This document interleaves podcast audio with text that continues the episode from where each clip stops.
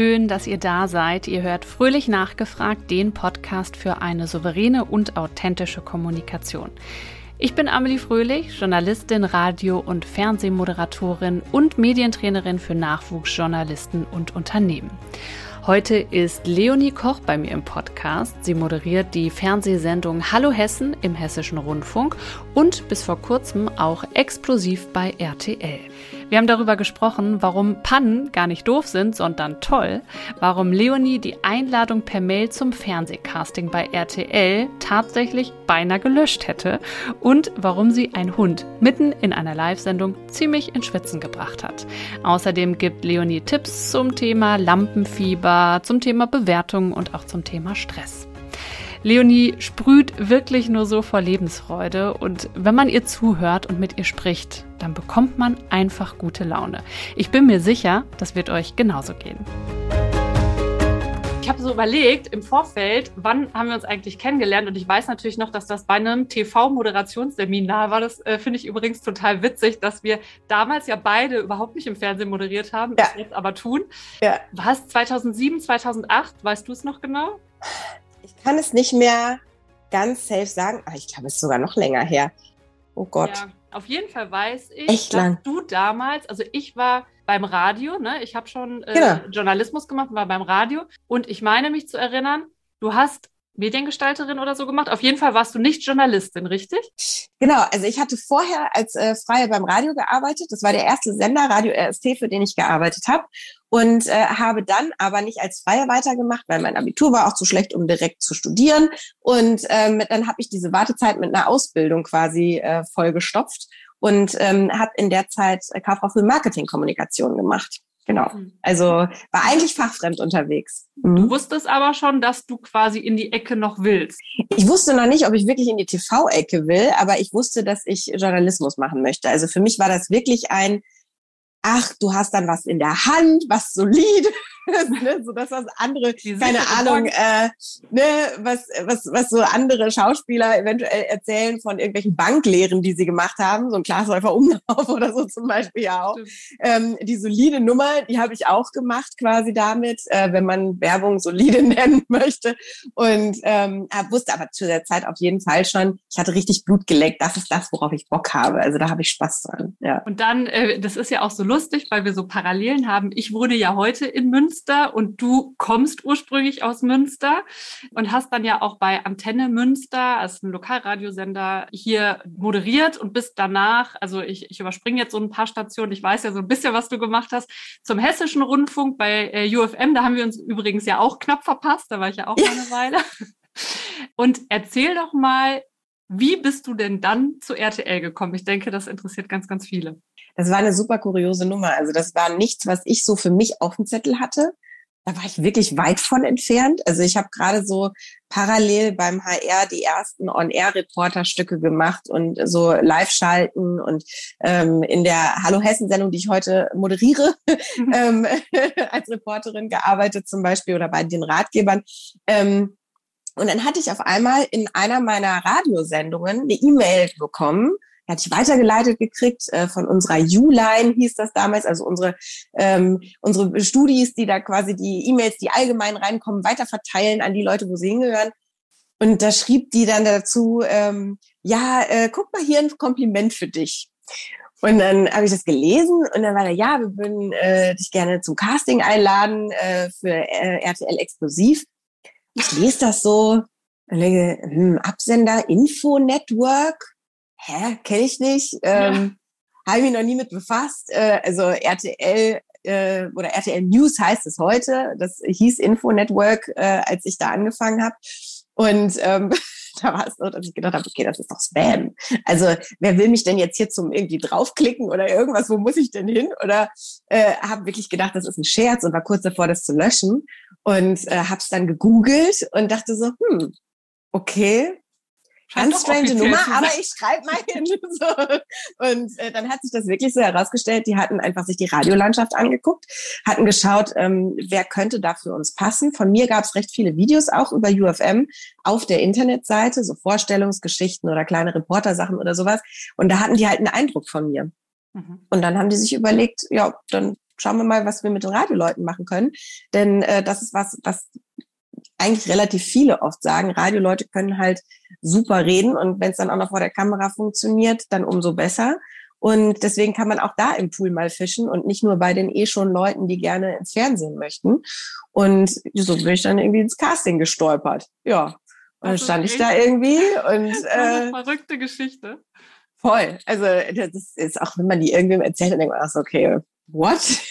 nee, ähm, das ist tatsächlich passiert. Aber äh, ich wäre sonst von mir aus im Leben nicht drauf gekommen, mich da, äh, also entweder bei RTL zu bewerben oder ähm, auch für so eine Sendung zu bewerben, weil ich mir diese Skills gar nicht zugeschrieben habe.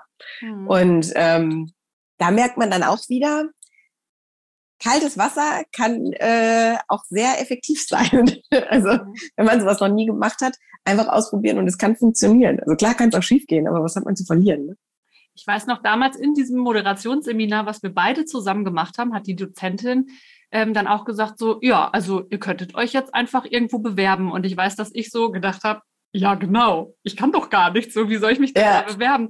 Und äh, das ist so dieses, dass man immer, glaube ich, selber von sich auch so ein bisschen ja einschränkend denkt, dass man denkt, ja, andere können das bestimmt viel besser und so. Und das finde ich immer wieder witzig, weil ich das halt auch von Leuten höre, die eigentlich, wenn du von außen drauf guckst, würde jeder sagen, boah, super erfolgreich, aber dass das trotzdem so jeder in sich hat, so ein bisschen so diese Unsicherheit. Total. Ne?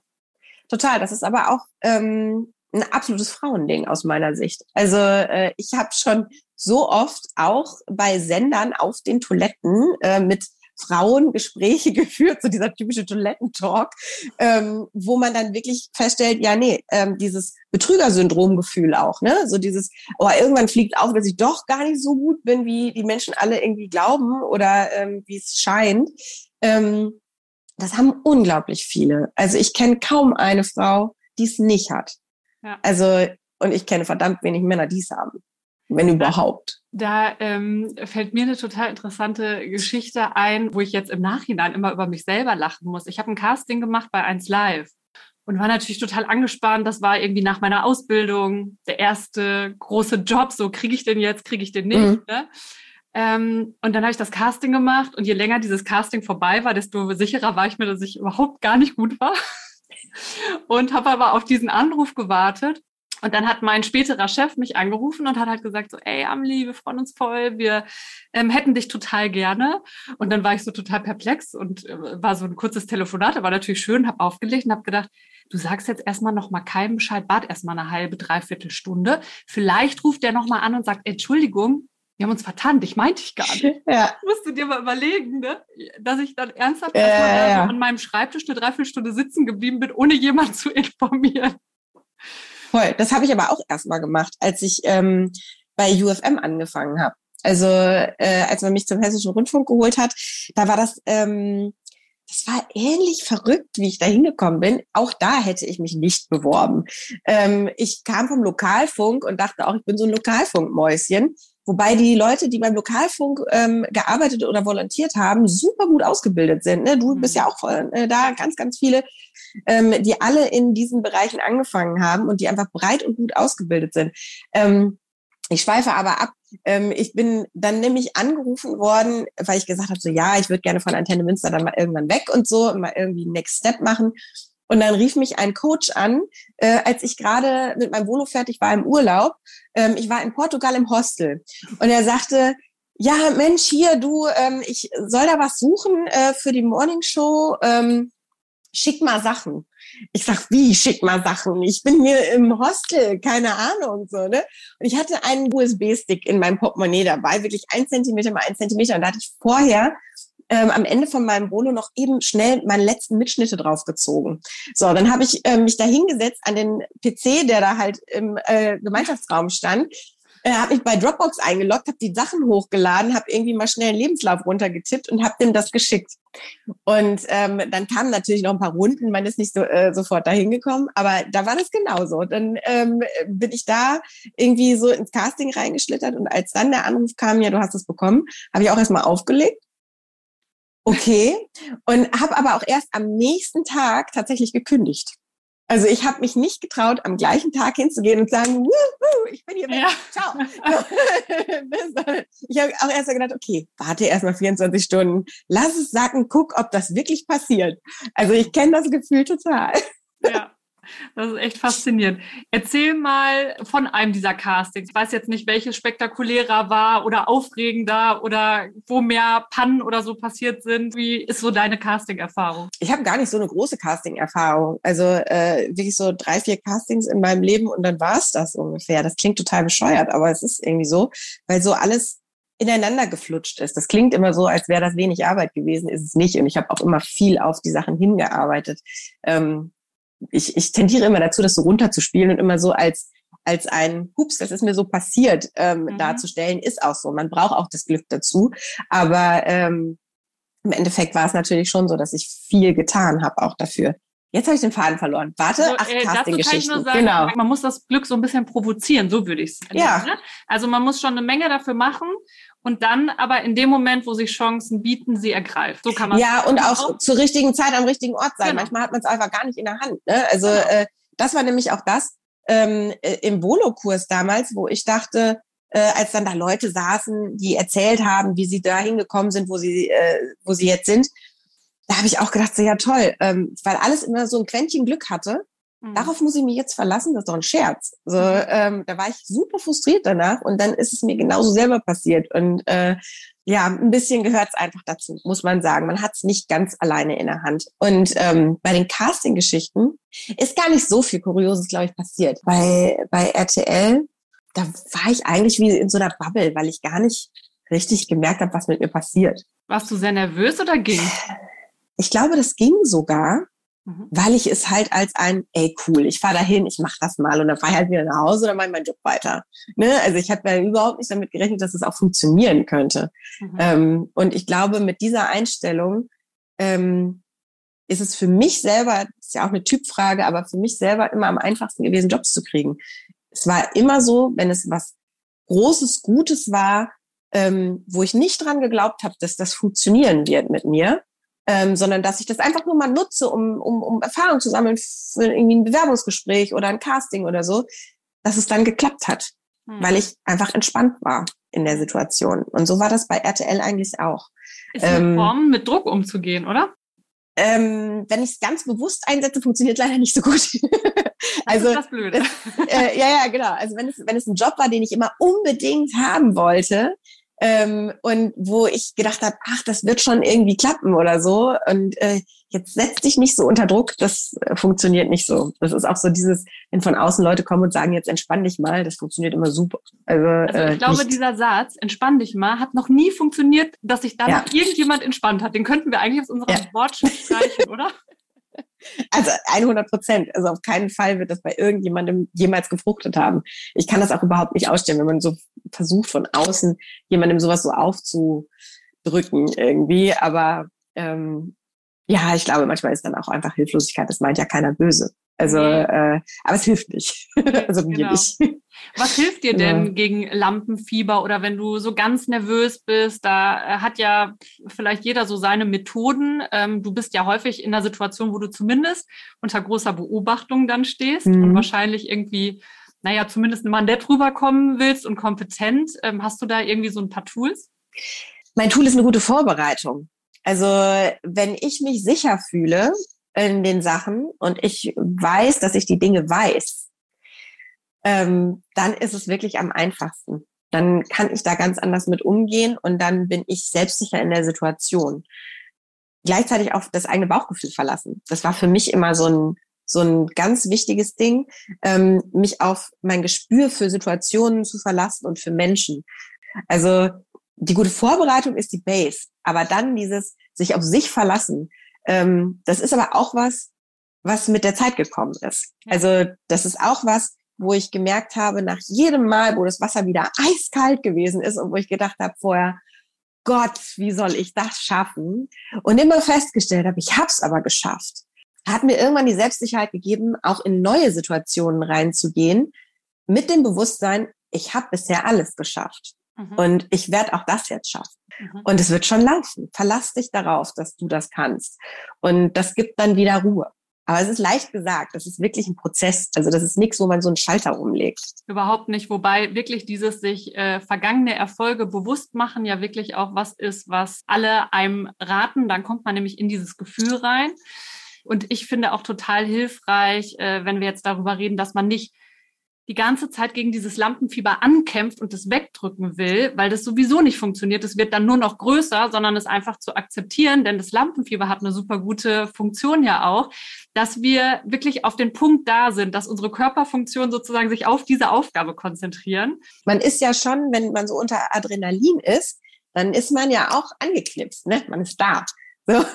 Das kann mal anstrengend sein. Also man muss so ein bisschen aufpassen, dass es sich nicht fehlleitet, ne? in so eine völlige Überdrehtheit zum Beispiel oder so. Ne? Äh, Adrenalin kann ja auch ordentlich kicken an der einen oder anderen Stelle.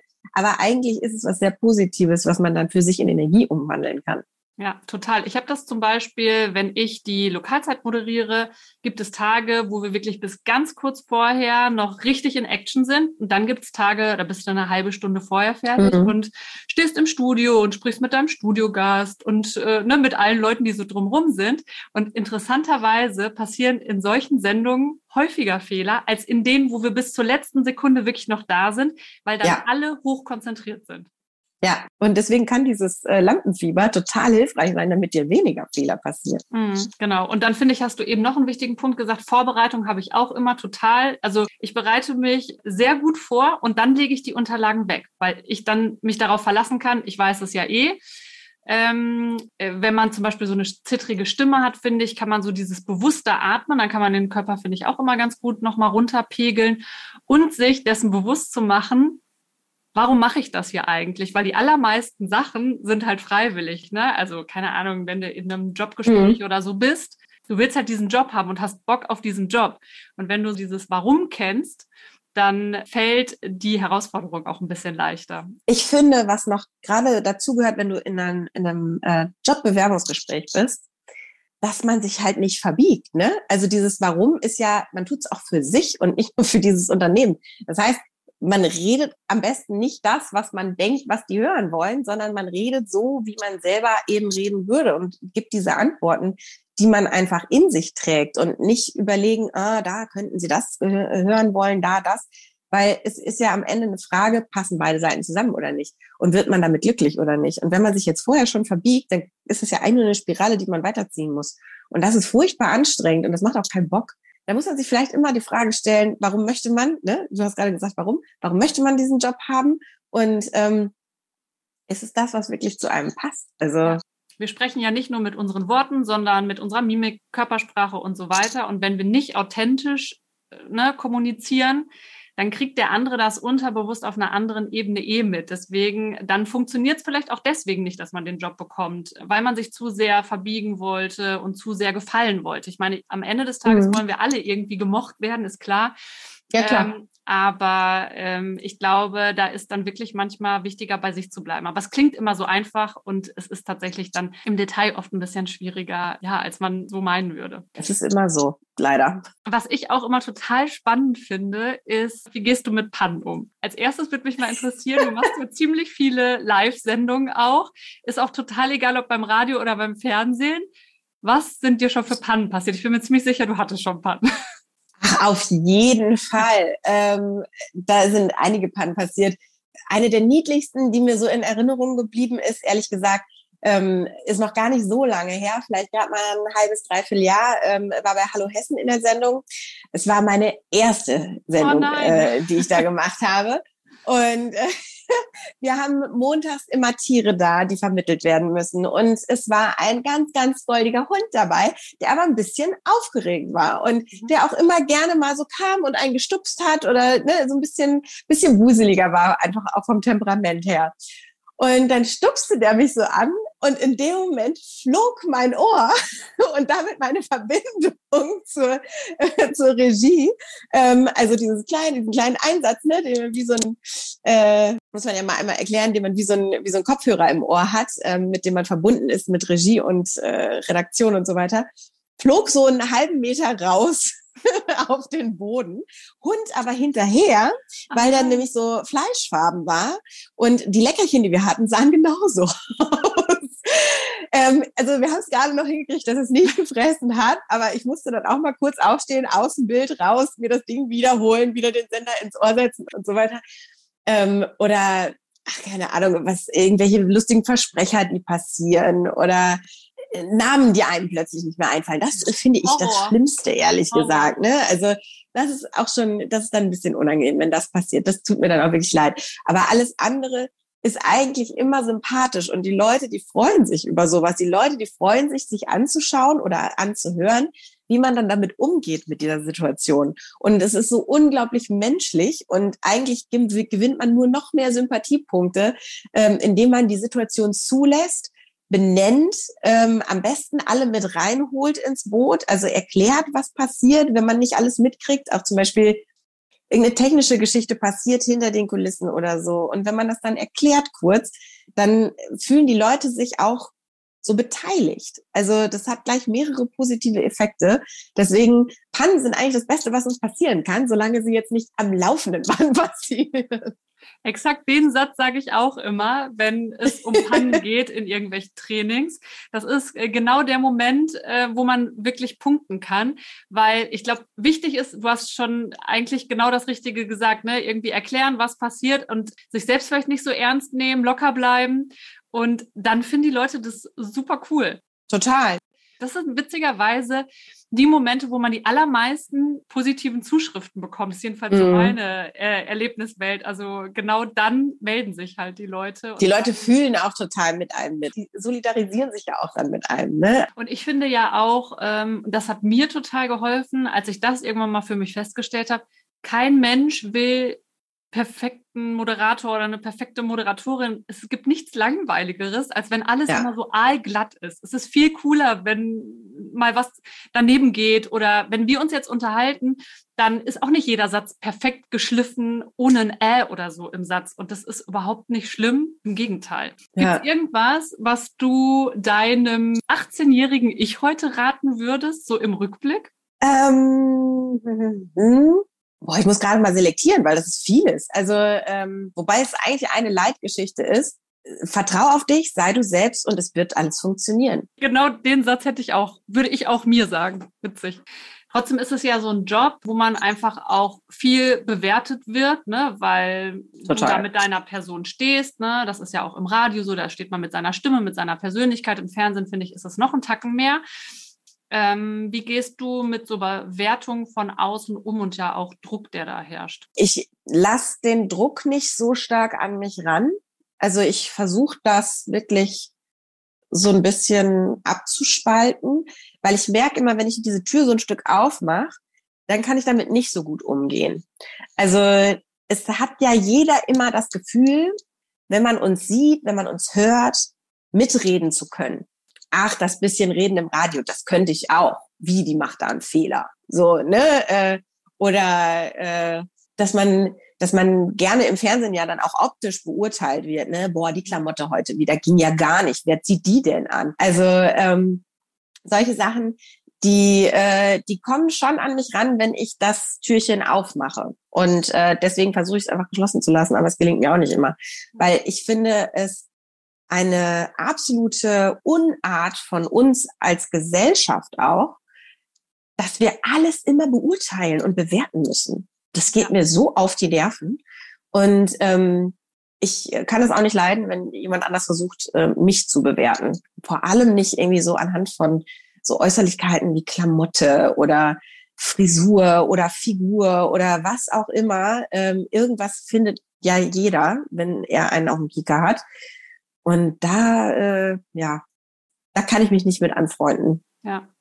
Und auch da wieder, ähm, das hat mir zum Beispiel da auch irgendwie geholfen zu denken, man kann halt einfach nicht jedem gefallen. Und das Total. will ich auch gar nicht, weil wenn ich jedem Total. gefalle, dann mache ich auch irgendwas falsch. Also das wird ja niemals funktionieren, dafür sind die Leute viel zu unterschiedlich. Ich glaube, es ist da ganz gut.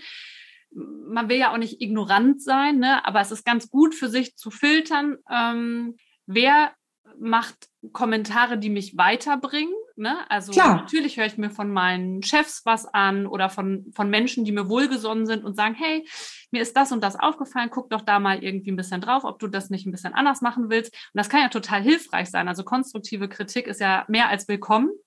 Die das hat eine ganz andere Ebene, voll. Genau. Also ich, tut auch ich manchmal auch weh, ne? Ist jetzt nicht immer so, dass konstruktive Absolut. Äh, Kritik immer toll ist, aber ich glaube, da muss man ganz genau gucken, ähm, wer bewertet einen und wie und dann für sich sozusagen das Beste rausnehmen. Aber es ist schwierig. Total, total. Sag mal, dieser Job bringt ja auch mit sich, wenn man so tagesaktuell arbeitet, dass es äh, oft so ein bisschen stressig wird und man dann eine Deadline hat oder die Sendung startet und fertig ja. werden muss. Es ist also sehr häufig auch sehr stressig. Wie schaltest du ab? Wie schaffst du sozusagen so diesen Stress loszulassen und nicht mit nach Hause zu nehmen? Ähm, nicht so gut. Also ich bin, ich bin tatsächlich eine von denen, ähm, die oft Sachen mit nach Hause nimmt. Ich kann mich nämlich über Sachen auch stundenlang weiter aufregen, wenn irgendwas passiert ist oder so. Ähm, im privaten wie im beruflichen. Ich habe es da ehrlich gesagt schwer, eine Linie zu ziehen und äh, zu sagen, okay, hier ist der Cut und äh, jetzt geht's weiter. Deswegen ist es bei mir zum Beispiel auch so, wenn es richtig stressig wird im Job, dann muss ich mich sehr fokussieren und sehr kanalisieren. Aber ich bin da leider nicht so mega relaxed und mega ähm, resistent, wie ich das gerne wäre oft. Was ich nur sagen kann, ist, achtsam sein mit dir. Also ähm, wenn du merkst, das häuft sich, ähm, wenn du merkst, deine Haut wird dünner.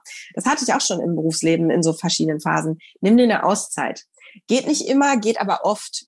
Das ist was, das man bei sich beobachten sollte. Immer reflektieren, ehrlich zu sich selber sein und dann auch mal die Reißleine ziehen und dann auch mal sagen, nee, jetzt brauche ich eine Pause.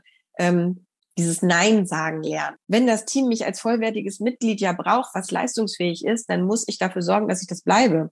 Und dann muss ich auch Nein sagen können. Und dann muss ich auch äh, an der Stelle einen Schritt zurückgehen und ein bisschen low fahren, was mir sau schwer fällt. Und ähm, gerade dieses Nein sagen auch was war, was ich richtig lernen musste. Und mittlerweile kann ich das ganz gut. Stößt nicht immer auf Verständnis und stößt nicht immer auf Gegenliebe, aber auch damit muss man dann leben. Ja, also Grenzen setzen, Nein sagen finde ich auch super schwer nach wie vor. Und dieses Achtsamsein ist ein ganz wichtiger Punkt. Und was ich auch total ähm, gut finde, ist, dann was völlig anderes zu machen. Also wenn du nach Hause kommst, keine Ahnung, Sport oder mal raus in die Natur. Ich glaube, du fährst ja auch gerne Fahrrad oder ähm, Do-it-yourself-Sachen ja, machst du doch auch, so Handwerk, ne? Ja, ja, genau. Also ähm, entweder, also do-it-yourself so aus, auf allen möglichen Ebenen, also ob es jetzt irgendwie äh, äh, häkeln, nähen oder äh, auch irgendwie gerne mal irgendwas Größeres bauen ist oder so, da muss man jetzt sich natürlich drauf konzentrieren und dann ist der Kopf mit ganz anderen Sachen beschäftigt.